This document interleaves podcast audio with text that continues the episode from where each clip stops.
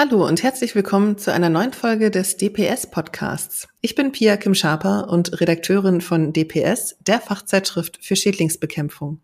Diese Folge ist in Kooperation mit Syngenta entstanden und wird von Syngenta gesponsert. Ich habe zu Gast den Biologen und technischen Service Manager Dr. Kai Sievert und die Key Account Managerin Davina Abella. Wir sprechen über das Thema Ameisen. Dabei geht es unter anderem um Ameisen, die in Deutschland, Österreich und der Schweiz vorkommen, welche Schäden sie verursachen können und wie man sie bekämpfen kann. Letzteres wird am Beispiel des Syngenta-Produkts Advion Ameisengel beschrieben und die Funktionsweise sowie weitere Besonderheiten des Advion Ameisengels erklärt. Viel Spaß beim Hören. Hallo an Sie, Herr Dr. Sievert. Hallo, Frau Schaper. Und hallo, Frau Abella.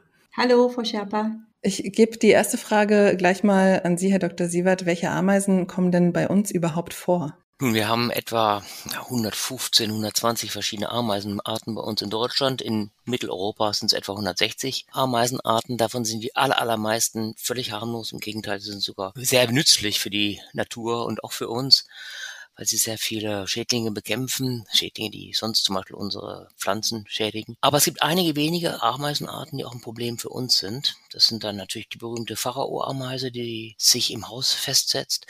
Es ist die zunehmend häufig in der Literatur auftauchende vernachlässigte Ameise, Lasius neglectus. Die bildet Superkolonien. Jetzt zunehmend mehr kommt dann auch eine Ameisenart aus dem Mittelmeerraum bei uns vor, die Tapinoma magnum. Dafür gibt es gar keinen deutschen Namen ist aber verwandt mit der Schwarzkopfameise Tapinoma melanocephalum. Das sind Schädlingsameisen, die von uns, von Menschen nach Deutschland, nach Mitteleuropa hereingebracht worden sind, hier auf keine natürlichen Feinde oder wenige natürliche Feinde treffen und aufgrund ihrer spezifischen Koloniegründungsart ziemlich dominant und ziemliche Probleme hervorrufen können. Die Probleme sind einmal einerseits, dass sie schlicht und einfach unsere einheimischen Ameisen verdrängen. Wenn man eine Superkolonie von vielen Millionen, teilweise 50, 100 Millionen Arbeiterinnen hat, hat eine kleine Lasius niger, also die schwarze Gartenameise, keine Chance. Die hat vielleicht maximal 10, 20.000 Arbeiterinnen und da kann die nicht dagegen ankämpfen. Dann gibt's aber noch einige ganz wenige einheimische Arten, die zum Problem werden könnten. Das ist zum Beispiel die äh, braune Ameise, Lasius bruneus, die eigentlich in der Natur in Holz vorkommt, in Bäumen vorkommt, im Morschenholz vorkommt. Und die hat entdeckt, dass es erstens in unseren Häusern auch Futter gibt. Und zum Zweiten, dass man da sich sogar auch in morsche Balken festsetzen kann. Also in älteren Häusern kann es durchaus passieren, sie ist eine der wenigen Ameisen, die das können, dass die sich im den Balken festsetzen, diesen Balken aushöhlen und dann das Nest ja versteckt irgendwo in der Zwischendecke ja etablieren und dann wird sie zum Problem. Hm. Klingt auch, als wenn es ein Problem ist, das eher zunimmt in Zukunft als abnimmt, wenn neue Arten mit dazukommen. Definitiv. Und die Klimaerwerbung wird ja, aus Ameisensicht ist da förderlich, beziehungsweise für uns als Schädlingsbekämpfer ist dann umso schwieriger. Dieser mhm. Tapinoma magnum, ganz klar, ist ein Resultat der Klimaerwerbung. Das ist eine mediterrane Art, die es warm braucht und nun ja, wie die letzten Sommer waren, weiß jeder, die fühlt sich hier zunehmend wohler. Sie haben gerade schon angesprochen, dass man zum Beispiel Lasius bruneus in alten Gebäuden finden kann, dass sie sich dort einnistet. Ähm, welche anderen Schäden werden denn noch durch Ameisen verursacht? Neben, wie gesagt, den holzzerstörenden Schäden, sind die eigentlich mehr eine, ein psychologisches Problem. Keiner mag zentimeterdicke Ameisenstraßen über seinem Bett laufen oder in der Küche oder im Schuppen, im Gartenschuppen, wo dann irgendwelche Sachen gelagert sind vielleicht. Es gibt da so einen Fall im Bohmheim-Roxheim, da ist die vernachlässigte Ameise äh, ein Riesenproblem gewesen. Da haben die entgeisterten Bewohner geschildert, wie dann sie morgens aufwachten und die über ihr Bett die Ameisenstraße dann ging. Das ist natürlich eher unerfreulich dann. Es ist nicht so, dass sie dann direkt die Leute schädigen, aber der psychologische Moment ist doch nicht zu vernachlässigen. Hinzu kommt, sehr viele Ameisen, gerade zu schädigenden Ameisen, ernähren sich vom Kot der Blattläuse. Der Kot der Blattläuse ist eigentlich nichts anderes als zuckerhaltiges Wasser, sehr zuckerhaltiges Wasser, auch voll mit Aminosäuren diese Ameisen schützen dann diese Blattläuse. Das, ist, das tut zwar auch unsere schwarze Wegameise und auch andere Ameisen machen das, aber in wesentlich geringerem Maßstab. Wenn also eine Superkolonie von 10 Millionen, sagen wir mal, äh, Lasius neglectus dann entsprechend 100 Millionen Blattläuse schützt, zuerst melkt, aber auch dann schützt, ist das natürlich auch für den Gartenbesitzer ein Problem. Mhm. Kann das auch zu weitreichenderen Schäden führen oder ist es in dem Sinne für meinen Garten dann halt blöd gelaufen, sage ich jetzt mal? Eher letzteres. Also, Ameisen sind nicht wie Mücken, die also todbringende Krankheiten übertragen. Oder Schaben, die definitiv was sehr ekliges sind und Lebensmittel kontaminieren. Auch natürlich können auch Ameisen Lebensmittel kontaminieren. Aber Schaben schlagen eine Brücke zwischen Fäkalsystemen, zwischen dem Abwässersystem und unserer Küche. Das machen Ameisen nicht. Die schlagen die Brücke vom Garten zu unserer Küche. Es ist mehr ein psychologisches Problem und halt von einigen wenigen Ausnahmen abgesehen, wie gesagt, die braune Ameise, aber auch die Pharao-Ameise, die ich noch gar nicht genannt habe, Monomorum pharaonis, die ausschließlich in Häusern wohnt, weil es eine tropische Ameise ist. Die kann draußen gar nicht überleben, noch nicht überleben. Mal sehen, was in 50 Jahren ist. Die ist, ja, bisschen mehr als ein psychologisches Problem. Auf jeden Fall ist hier ein Problem, gerade die Pharao-Ameise sehr klein ist, in Krankenhäusern. Durchaus geht die an Verbände ran, an Wunden ran, leckt diese Flüssigkeiten, die sind nährstoffreich, sind zuckerreich. Und das ist natürlich ein echtes Problem. Im Krankenhaus gehört keine Ameise hin. Hm. Also die müssen dann unter allen Umständen bekämpft werden. Da ist es wirklich ein hygienisches Problem. Hm, das klingt auf jeden Fall einleuchtend. Und das, da zieht auch meine nächste Frage so ein bisschen hin. Man kennt ja auch Ameisen im Bereich der Gastronomie. Also gerade wo Getränke ausgeschenkt werden, kommen ja doch auch mal Ameisen vor. Ist es da auch so, dass sie in Anführungsstrichen nur lästig sind oder können sie da auch zu einem gesundheitlichen Problem werden? Das ist so ein bisschen eine Radwanderung. Ameisen, die irgendwie mit Lebensmitteln, ja, in Kontakt kommen und theoretisch auch woanders hätten sein können, auch der, der, Garten ist ja nicht keimfrei, können also theoretisch auch Keime übertragen. Es ist wie gesagt kein Problem verglichen mit Schaben, aber es ist nicht erfreulich und in, in in Betrieben, in der Gastronomie, da gehören sie auch nicht hin, ganz klar. Wie erkenne ich denn einen Ameisenbefall? Ist es dann tatsächlich die klassische Ameisenstraße, die mir dann erstmal auffallen muss oder gibt es noch andere Möglichkeiten oder andere Hinweise, die mir sagen, okay, hier ist ein Ameisenbefall. Gut, die klassische Ameisenstraße ist mehr als offensichtlich, aber nicht alle Ameisen tun einem den Gefallen. Also die schwarze Wegameise, die durchaus gelegentlich auch in die Häuser reinkommt, die bildet keine zentimeterbreiten Straßen wie jetzt diese Tapinoma magnum, die wir jetzt, diese Superkolonie, die wir jetzt in der Nähe von Basel ganz frisch entdeckt haben. Das war schon beeindruckend. So zwei bis drei Fingerbreite Straßen ins Haus rein ist dann schon was Besonderes. Aber einzelne Ameisen in der im Haus können durchaus darauf hinweisen, dass da so immer wieder, gerade auch nachts, die sind 24 Stunden am Tag sind die tätig. Denen ist egal, ob es tagsüber oder nachts ist. Im Gegenteil, nachts habe ich sogar eine bessere Köderannahme oft äh, als tagsüber. Was vielleicht damit zusammenhängt, dass die dann doch vielleicht im Schutz der Nacht lieber fouragieren, wie es heißt, also nach Nahrung suchen. Eine einzelne Ameise ist kein Problem, aber wenn das regelmäßig vorkommt, kann man davon ausgehen, da ist irgendwo ein kleines Loch in der Wand, ein kleiner Spalt, durch das sie eindringen. Und wo eine Ameise ist, die erfolgreich Futter gefunden hat, sehr wahrscheinlich, dass demnächst mehrere Ameisen kommen, weil die nämlich Spurpheromone auslegen, die den anderen Ameisen, den Kolleginnen im Stock dann sagen, im Nest, in diese Richtung lohnt es sich zu gehen, da ist Futter. Hm. Das ist ja auch, oder in dem Zusammenhang ist ja auch wichtig zu wissen, wie ist so eine Ameisenkolonie aufgebaut. Ich würde das jetzt einfach mal sehr simplifizieren, weil es auch für die Bekämpfung wichtig ist, über die wir jetzt gleich sprechen möchten. Und dann ähm, kommen wir da bestimmt noch ein bisschen detaillierter zu. Also die Ameisen haben eine Königin, die eben sich um den Nachwuchs kümmert, den Nachwuchs produziert, sage ich jetzt mal. Und die Arbeiterinnen versorgen die Königin mit Nahrung. Das heißt, sie laufen um, sammeln eben entweder Zuckerwasser, Kot von Blattläusen und so weiter, bringen das zur Königin. Für die Bekämpfung ist es deshalb wichtig, weil man eben die Königin erwischen muss, um dieses Nest dezimieren zu können, um dieses, diesen Befall tilgen zu können. Und da kommen jetzt die Ameisenköder ins Spiel oder im Fall von Syngenta ist es das Advion Ameisengel. Oder spiele ich mal den Ball zu Ihnen, Frau Abella. Was genau ist denn das Advion Ameisengel und wie wird das eingesetzt? Advion Ameisengel ist ein gebrauchsfertiger Gelköder in einer 30 Gramm Kartusche, der, wie der Name schon sagt, zur Ameisenbekämpfung eingesetzt werden kann. Der Wirkstoff von Ameisengel ist Indoxacarb und das Besondere daran ist, dass äh, dieser erst durch die Enzyme der Ameise in seine insektizide Form umgewandelt wird. Wir nennen den Prozess auch Bioaktivierung. Und ein wesentliches Merkmal von Advion Ameisengel ist, dass die Wirkung somit auch erst leicht verzögert eintritt und das bedeutet wiederum, dass die Ameisen also nicht sofort sterben, sondern sie können äh, noch zurück in ihr Nest gehen und das Gel dann an andere Ameisen und auch an die Königin übertragen, was wiederum für eine vollständige ja, Ameisenbekämpfung extrem wichtig ist.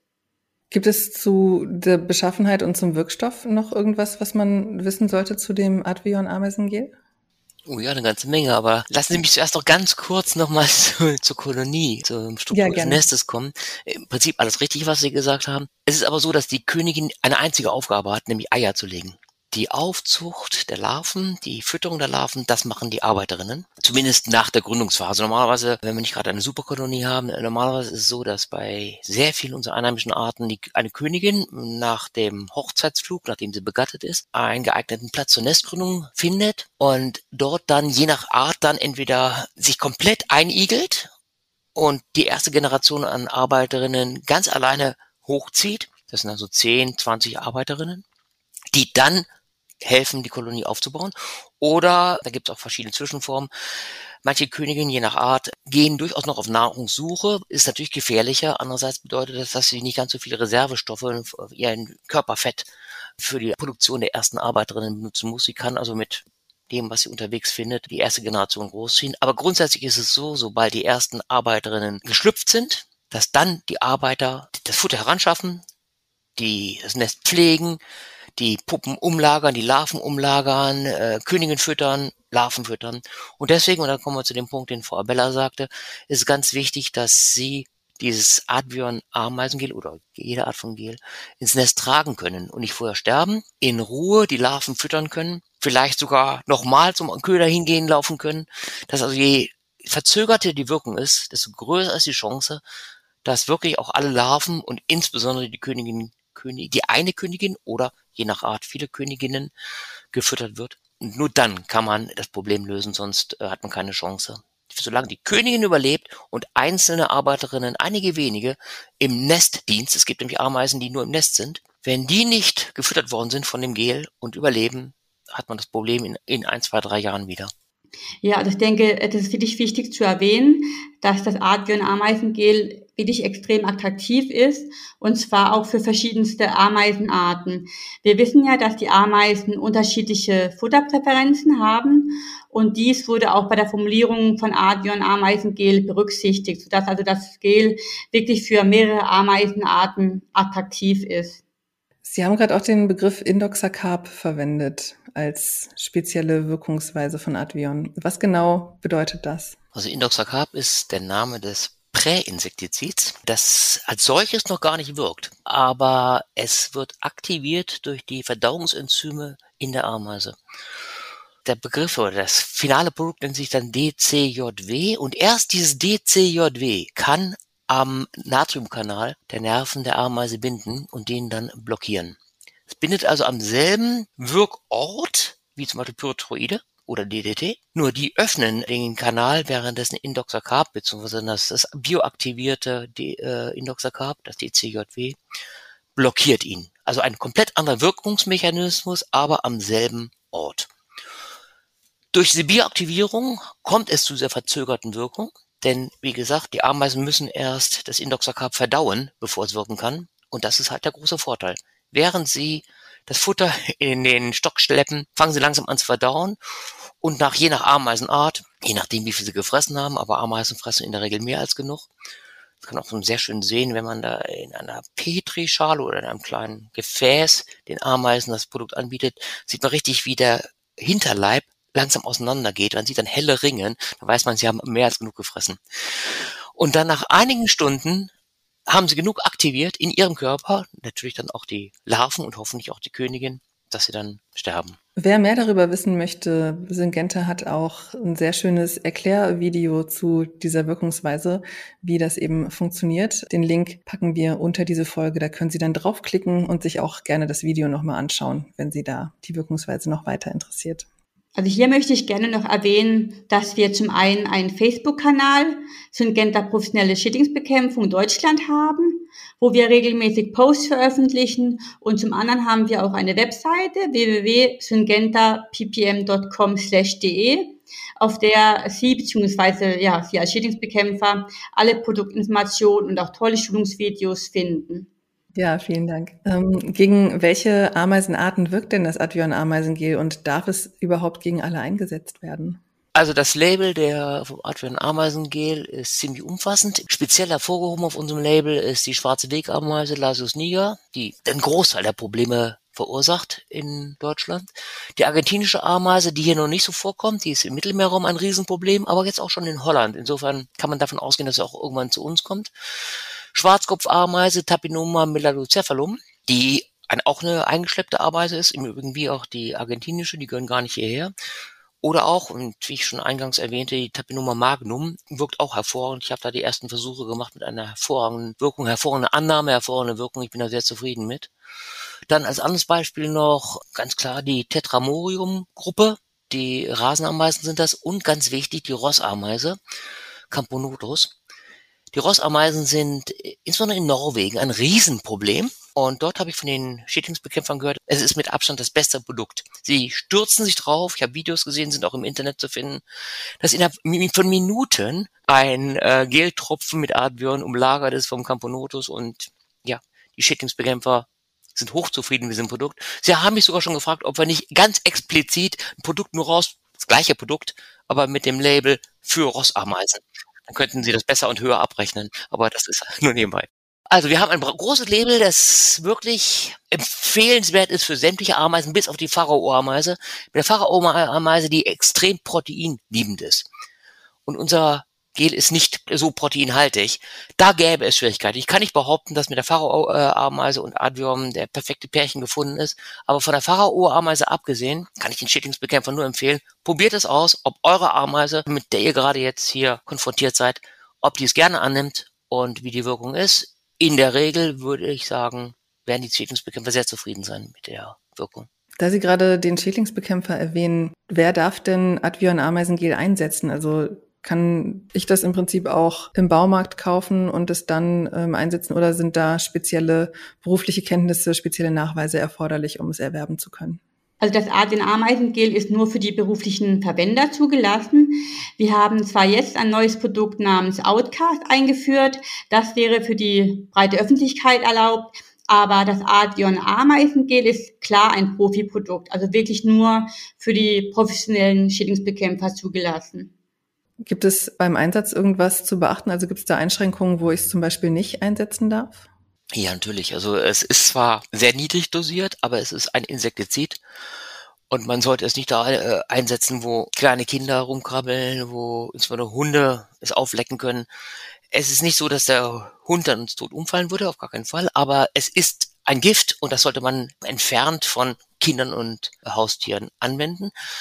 Wir empfehlen es entweder versteckt anzuwenden oder sogar in Köderboxen. Es gibt so kleine Köderboxen von Killgerm oder sonst wie zu kaufen, PPS, die leer sind und die man füllen kann. Und äh, damit habe ich hervorragende Erfahrungen gesammelt. Da ist das Produkt geschützt, auch in der Anwendung in der Hausumgebung ist es geschützt vor Regen, vor Staub.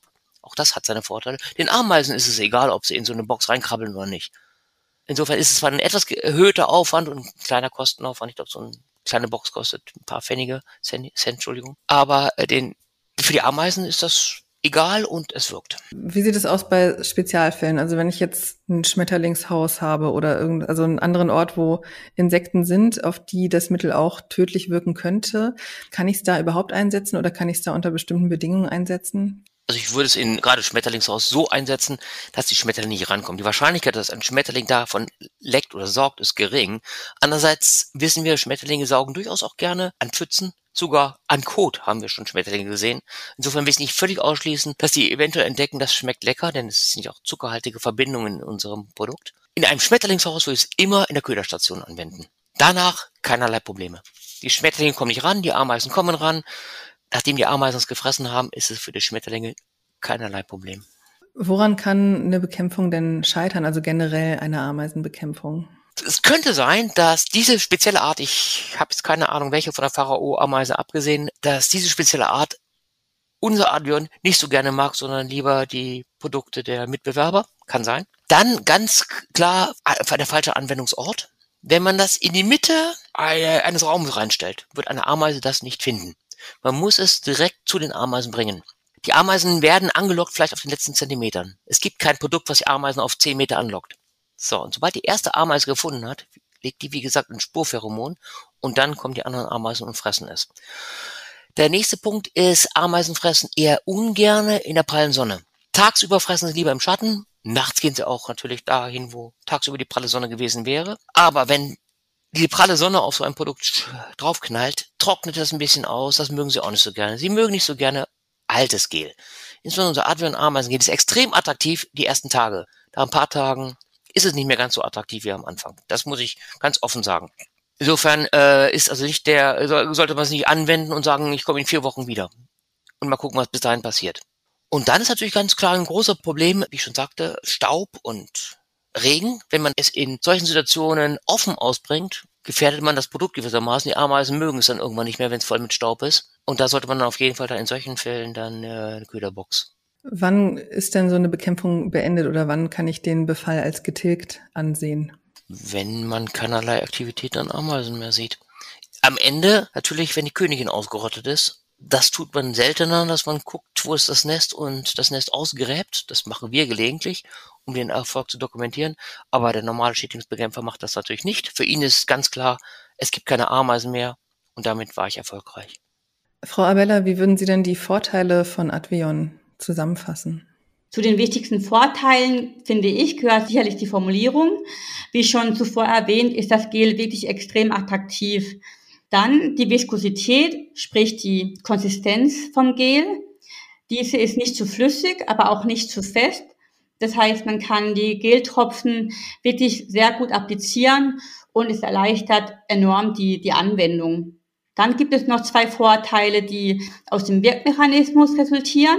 Also zum einen die leicht verzögerte Wirkung, was wesentlich ist für eine vollständige Koloniebekämpfung. Und zum anderen ist das Gel, ich sag mal, etwas unbedenklicher für Nicht-Zielorganismen wie zum Beispiel Katzen oder Hunde, weil der Wirkstoff erst durch die Enzyme der Ameise bioaktiviert wird. Also erst dann äh, in die insektizide Form umgewandelt wird. Und das ist sicherlich auch ein, ein wesentlicher, ich sag mal, ein Pluspunkt. Genau, um das zu ergänzen. Die metabolisieren oder verdauen natürlich auch dieses Indoxacarb, wie Menschen auch, also Säugetiere generell, verdauen es in so, dass nicht diese aktive Form, dieses DCJW, was ich eingangs erwähnte, produziert wird. Insofern hat das ein sehr gutes Risikoprofil unser Insektizid. Okay, danke schön. Ähm, Herr Dr. Sievert, können Sie abschließend noch so ein Fallbeispiel mal uns beschreiben für eine Einsatzmöglichkeit von Advion Ameisengel? Ja, jetzt ganz konkretes Fallbeispiel der Tapinoma magnum, das wir hier in der Nähe von Basel vor kurzem gefunden haben oder wir wurden kontaktiert. Da werden wir versuchen, diese Superkolonie von vielen Millionen Arbeiterinnen äh, mit unserem Adrian-Ameisengel zumindest in den Griff zu kriegen. Mit viel Glück schaffen wir es sogar, sie auszurotten. Aber das wird ein Projekt, das uns noch garantiert bis tief ins nächste Jahr beschäftigen wird. Ansonsten ein anderes Beispiel. Letztes Jahr war das äh, ein Hotel hier in Basel. Da war es dann die Lasus imaginatus, die zweifarbige Ameise, die eine Kolonie im Hinterhof des, im Garten des Hotels bildete und der Hotelmanager rief uns in Panik an, weil er befürchtete, dass die Gäste ungehalten sind. Und da habe ich dann einen Schädlingsbekämpfer begleitet. Der hat, musste zweimal anwenden, unser Advion, weil es doch eine recht große Kolonie war. Innerhalb von einer Woche, von zwei Wochen, musste es zweimal dann applizieren. Und danach war das Problem gelöst. Ein weiteres Problem, ein anderer Schädlingsbekämpfer in der Nähe von Worms war das. Der hatte ein Problem mit der Lasus bruneus. Wie gesagt, das ist ja eigentlich eine holzzerstörende Ameise. Und da war diese Kolonie in einem Holzstapel im Hof. Da hat sich dann der lokale Bürgermeister Holz liefern lassen und da entwickelte sich dann im Laufe der Monate die mitgebrachte Lasius bruneus und die hat er dann mit einer halben Kartusche oder was von unserem Advion Ameisengel wunderbar in den Griff gekriegt. Gut, danke schön. Ich fasse dann einfach mal zusammen und ähm, wenn ich einen wichtigen Punkt vergessen habe, können Sie gerne noch ergänzen.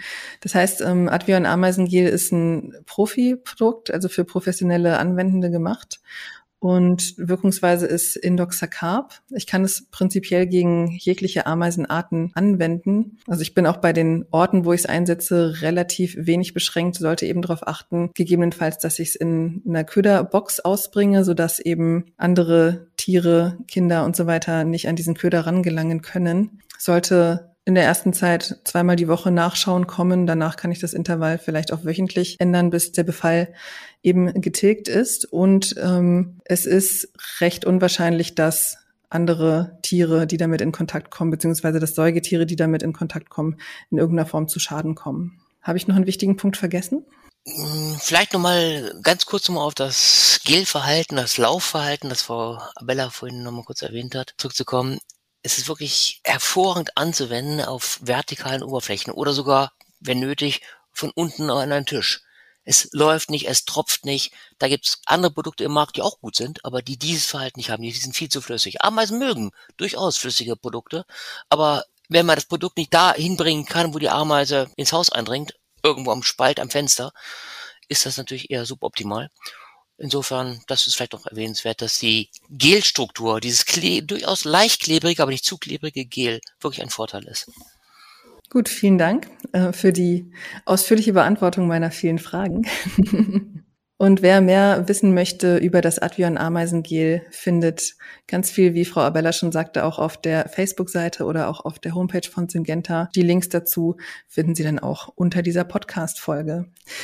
Vielen Dank fürs Zuhören und bis zum nächsten Mal. Und Ihnen beiden, Herr Sievert, äh, Frau Avella, vielen Dank, dass Sie hier meine Gäste gewesen sind. Immer gerne. vielen Dank und tschüss. Das war die erste Folge unserer Podcast-Kooperation mit Syngenta. Diese Folge wurde von Syngenta gesponsert. Wenn Sie mehr über Syngenta und Syngenta Produkte erfahren möchten, besuchen Sie www.syngentappm.com. Mehr zum Thema Schädlingsbekämpfung erfahren Sie unter www.schädlings.net. Dort können Sie auch unseren DPS Newsletter abonnieren und sich unsere aktuelle Ausgabe bestellen.